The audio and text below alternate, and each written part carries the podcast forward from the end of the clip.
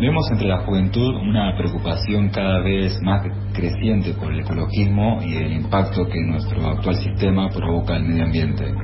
Es por eso que en voces maestras, como docentes, que entre nuestros objetivos también buscamos aportar el espíritu crítico de nuestros alumnos, trataremos en este segmento de abordar el tema e ir problematizándolo. Es un hecho que desde hace tiempo la discusión por el calentamiento global viene siendo foco de atención entre los diversos organismos mundiales tales como la ONU, también ONGs y movimientos sociales, entre más.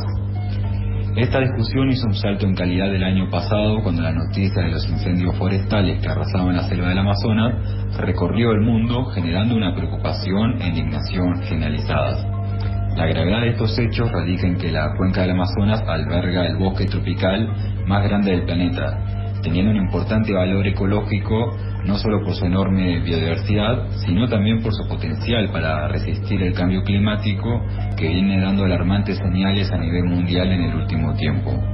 Para explicar y desarrollar brevemente, el cambio climático es producto del aumento de la temperatura por la acción humana que implica cambios drásticos en el ambiente como inundaciones, sequías y derrimiento de los glaciares. La causa principal es la emisión de gases de efecto invernadero, principalmente el dióxido de carbono con la quema de combustibles fósiles como el gas, petróleo y carbón. Es por esto que la pérdida de vegetación hace cada vez más grave el cambio climático en la medida en que cada vez quedan menos espacios verdes para absorber los gases de efecto invernadero.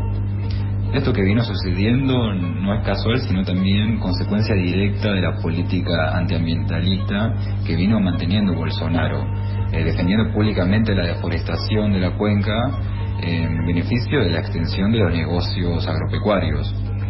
Vemos que viene manteniendo un discurso negacionista del cambio climático al estilo Trump, eh, discurso que negacionista que igual vino manteniendo incluso hasta el día de hoy, eh, negando las consecuencias de la emergencia sanitaria producto del COVID-19. Esta situación despertó inquietud sobre todo entre los más jóvenes que vienen estando a la vanguardia y tomando iniciativas, ya sea de manera independiente o dentro de organizaciones. El año pasado, por ejemplo, hubo movilizaciones internacionales. Eh, acá en Buenos Aires eh, estuvo la convocatoria eh, en defensa del Amazonas en Embajada de Brasil. No sería de extrañarse que en un futuro luego de la actual pandemia sigan viendo reflejos de organizaciones en torno al ecologismo. Iremos discutiendo diversas corrientes de pensamiento ecologista y abordando también la historia de diversos activistas, tales como Chico Méndez, un activista y obrero del caucho en los años 80, quien fue un precursor por la defensa del Amazonas y supo articular los reclamos de los trabajadores caucheros y los reclamos de los pueblos nativos que habitaban la selva. Eh, de más temas eh, y en torno al medio ambiente seguiremos desarrollando más agudamente en adelante.